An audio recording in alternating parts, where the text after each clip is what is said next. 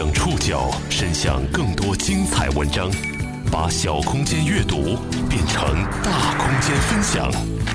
报刊选读，把小空间阅读变成大空间分享。欢迎各位收听今天的报刊选读，我是宋宇。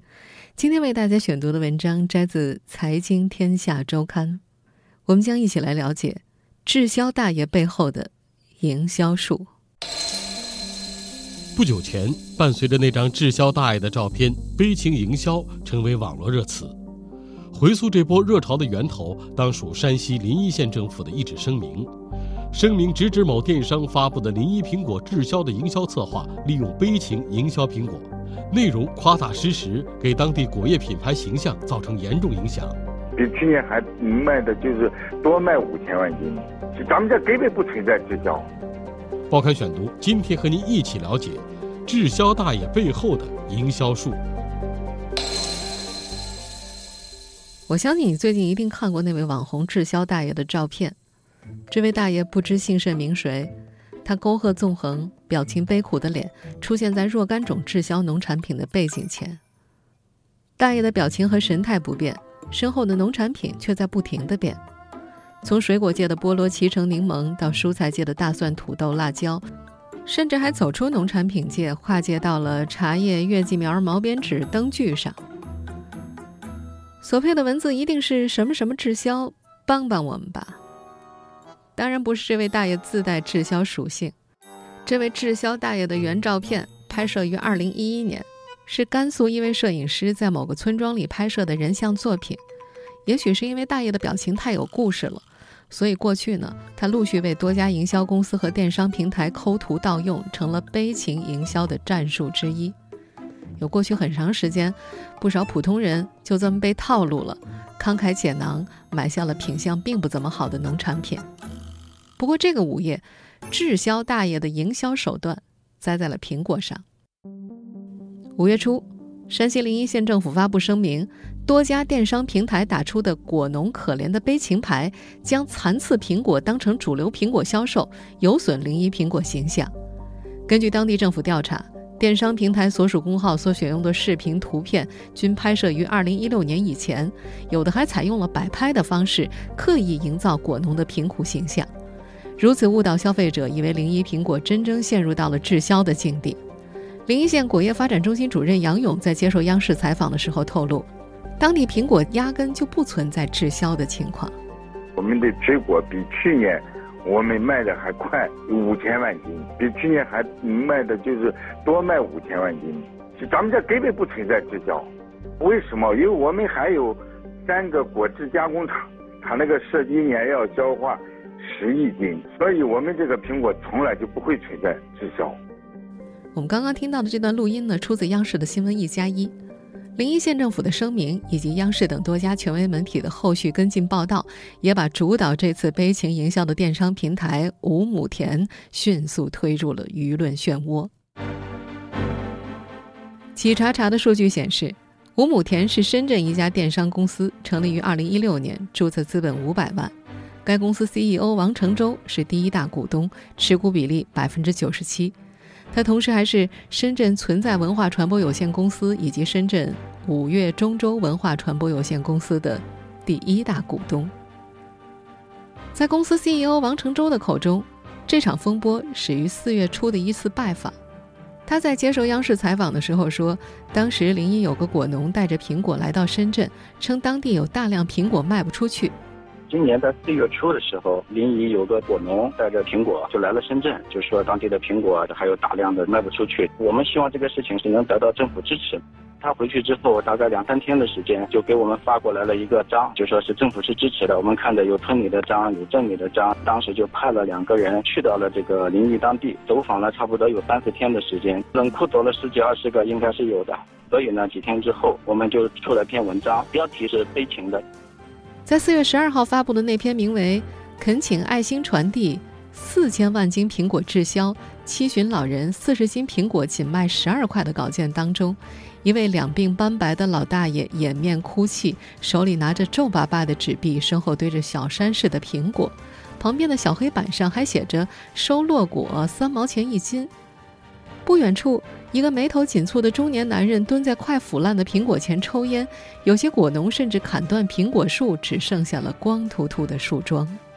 在接受央视采访的时候，这位 CEO 还说：“当地的苹果大量的苹果卖不出去，这个事情它是事实。要不然的话，我们不可能说平白无故的造出那么多苹果来给消费者发出去。”不过，在电商平台发布视频里出镜的老人，却在接受央视采访时回应，他在视频中所说的都是村里一个叫杜晓的果商教的。也是采矿的，我也不知道怎么捣鼓的了。如果人家这个是当前的果子情况，娃子的皮木果子能差五万。这并不是这家电商平台第一次打悲情营销牌，类似的文章在他们旗下的微信公号里屡见不鲜。他们用大量的文字描述农民生活的困苦，呼吁全网紧急助农。事件爆发后，外界指责他们通过悲情营销牟利，他们却辩称帮农民是一件有意义的事儿。报刊选读继续播出滞销大爷背后的营销术。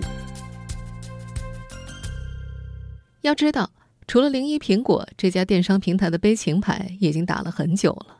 翻看他们的微信公号，就可以发现，他们还操作过河南洋葱、山西土豆、江西马蹄、河南莲藕等多地的滞销农产品，每一篇都有着悲情的标签，并且在一些媒体上呼吁全网紧急助农。这家电商平台首次做悲情营销，应该是在二零一六年四五月间，他们最早选中的商品是黄河滩枣。在那篇《黄河滩枣走不出大山》的文章里，开头便是一对爷孙的照片。爷爷对着镜头掩面说：“这娃没少吃苦，父母残疾，从小就像山里的野孩子一样没人照看，我们就把他当成自己的娃对待了。想给娃添件衣服，都靠着这点枣。”身旁的小男孩眼睛迷茫地看着别处，红棉袄和蓝褂子上沾着泥土。那篇几千字的文章用了很大的篇幅描述农民生活的困苦，还有很多煽情的言论。只有两小段在介绍黄河滩枣的优势。如此密集的悲情文章和举措，让这家主要做蔬菜水果产地职工的电商平台陷入通过悲情营销牟利的质疑。但面对这样的指责，公司 CEO 王成洲却并不承认。他在接受多家媒体采访的时候强调。帮助农民是一件有意义的事情，这么做是出于社会责任。当前滞销产品数量在公司占比不到百分之十。他们去现场去考察，像指定是有很多这样的苹果，他们真的是没有卖出去，来帮助这些果农把这些苹果来卖出去，而且价格相对于平时实体店那些水果，指定要便宜非常多。操作两年多来，这位 CEO 对于什么样的农产品做不做滞销宣传，已经有一套判断标准了。凡是不耐储存的，比如荔枝、油桃、杏子等商品，一般都不做。他们只会选择红薯、土豆、苹果、梨子等耐储存的农产品。他表示，考察属实之后就做滞销活动。不过，对于怎么样才算作滞销，他并没有给出明确的解释，只是说大批卖不掉的都可以。这次引发轩然大波的零一的苹果，确实是当地一位苹果购销商找上门的。他在联系电商平台的时候，出具了印有零一县脚踝乡人民政府、零一县果业发展中心和零一县脚踝乡石标村村民委员会公章的文件。文件中明确表示，传统销售渠道补款，农民收益受到很大影响，出现了滞销。我县特委托五亩田电商平台帮助销售苹果。杜晓在接受山西交通广播电台采访时承认，他和五亩田已经合作了三年了。而对于公章的问题，他也承认自己在盖章的过程当中偷梁换柱了。你像说改，当时盖的时候是拿两份盖章的时候好像是盖错了，盖到这份上了。那个改过的话没有盖。就这样，所谓的滞销苹果就这么出现在了五亩田的平台上。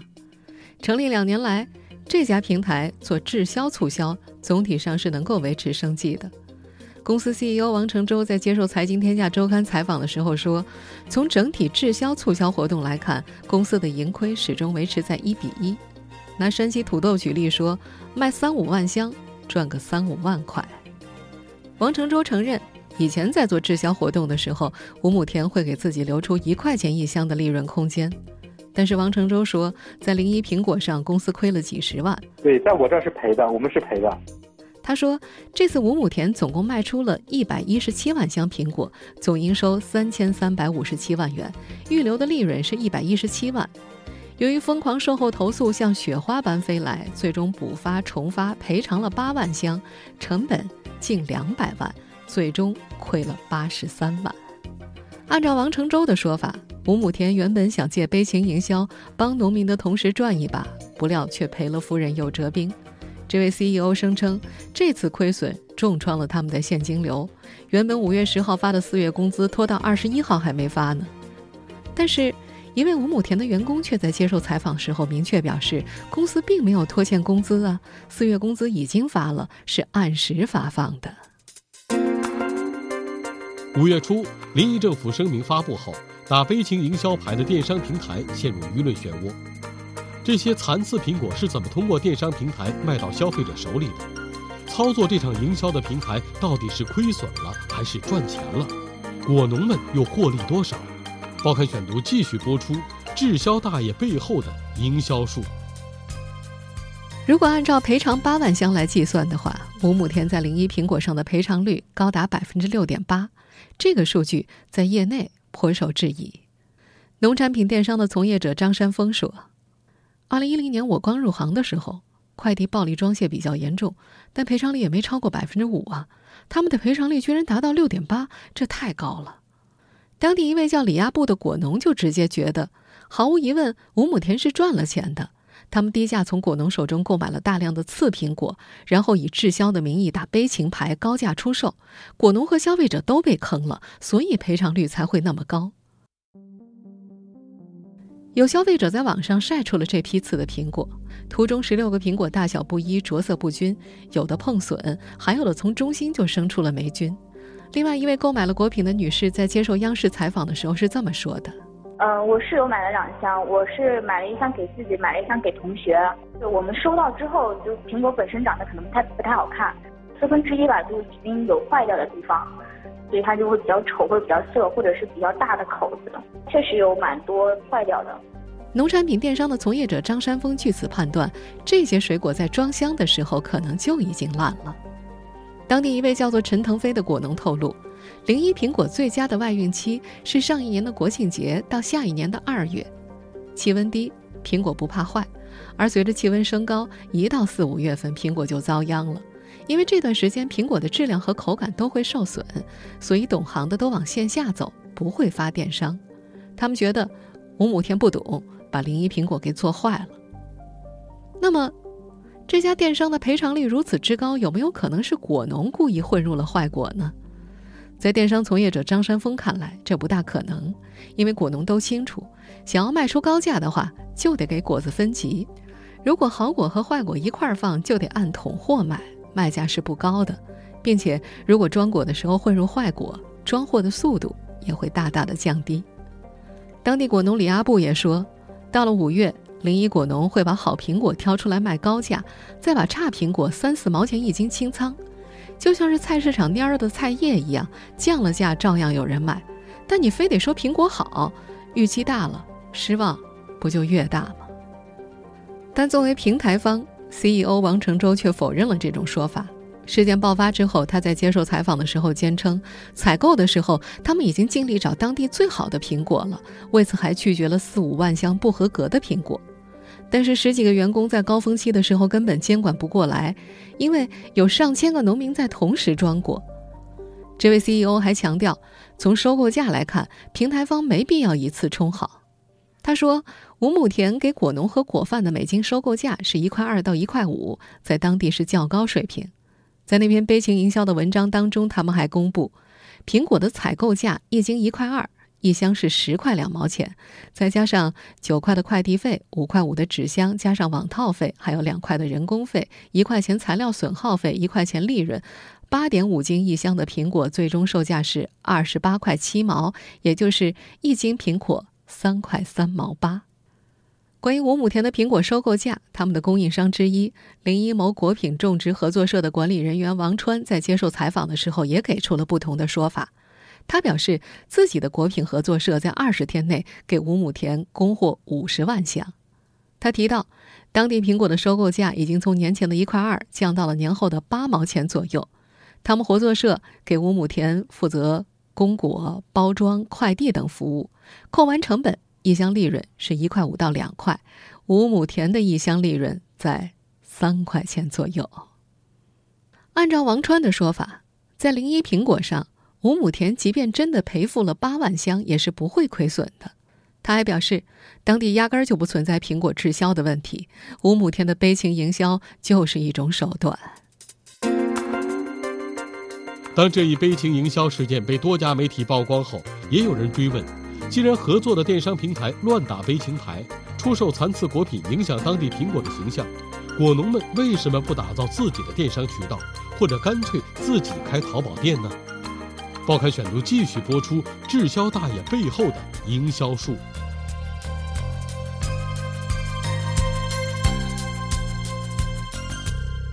果农们为什么不打造自己的电商渠道呢？被记者问到上述问题的时候，当地果农李阿布像个泄了气的皮球。他说：“很多时候他们也没有办法。”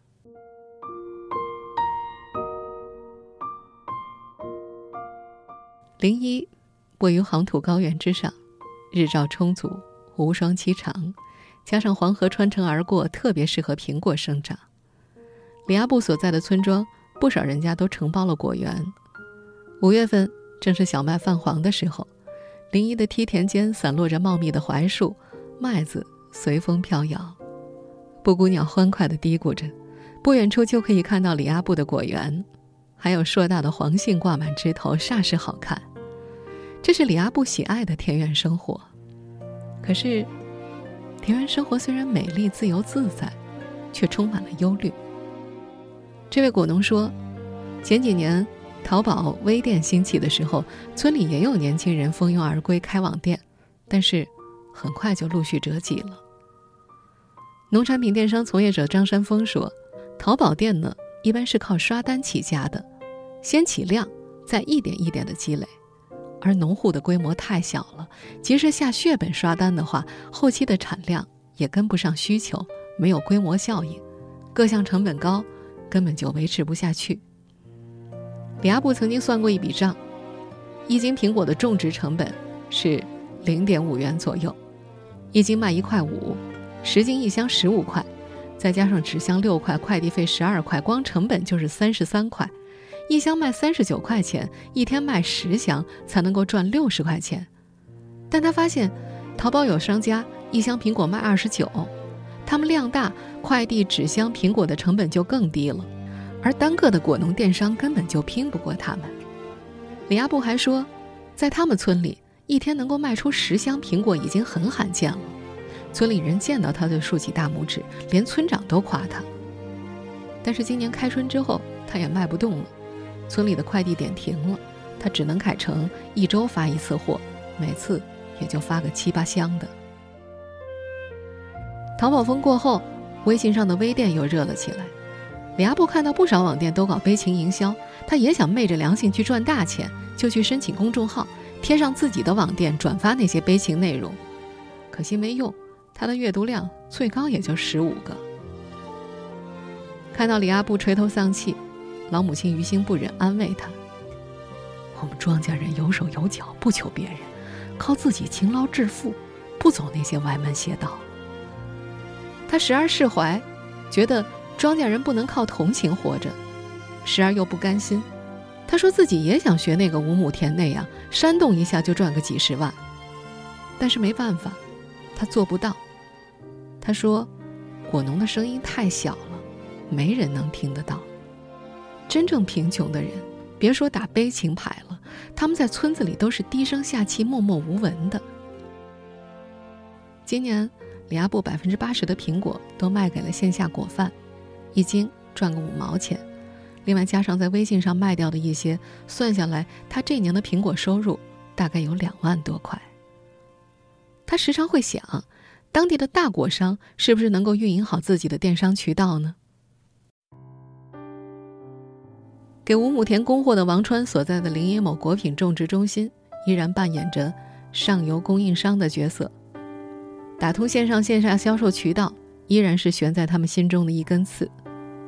王川说，他们主要给两类客户供货，一类是微商居多的代理商供散货，每天大概能够发出一千箱散货，大概是八千五百斤吧，会集中在八月份到次年的二三月份。还有一类是给电商平台供货，集中在十月份到十二月份，根据电商能力的不同，每天发七百到三万件不等。虽然合作社也有自己的网店，但卖的并不理想。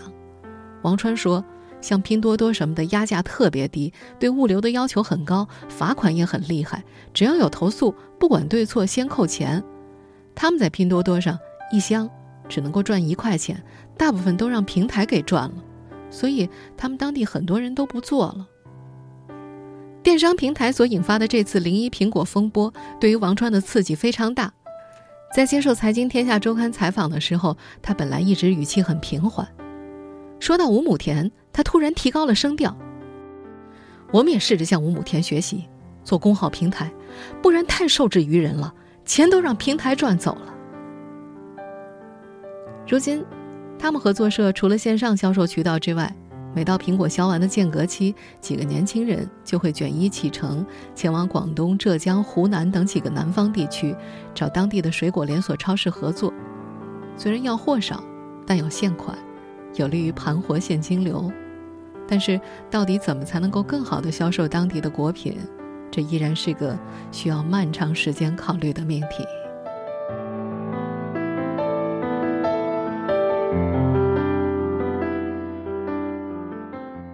在零一苹果事件席卷网络之后，整个社会也开始对悲情营销进行反思。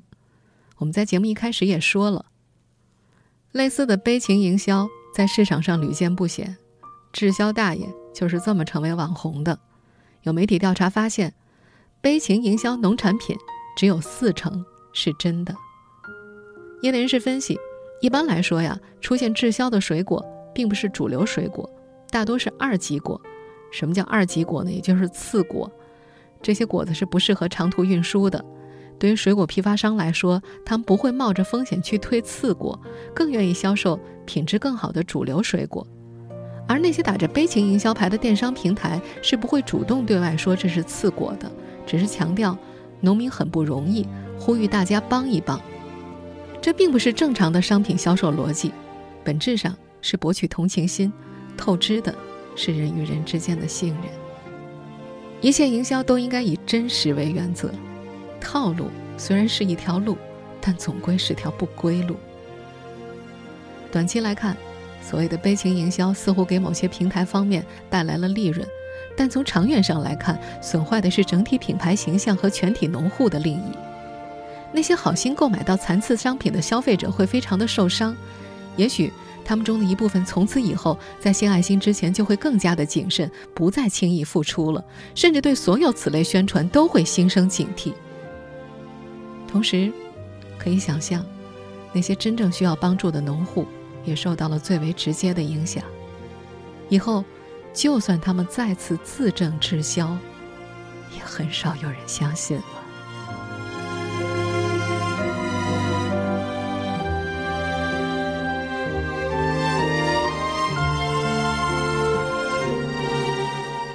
听众朋友，以上您收听的是《报刊选读》，滞销大爷背后的营销术。我是宋宇。感谢各位的收听，今天节目内容摘自《财经天下周刊》。收听节目复播，您可以关注“报刊选读”的公众微信号“宋宇的报刊选读”，或者登录在南京网易云音乐。我们下期节目时间再见。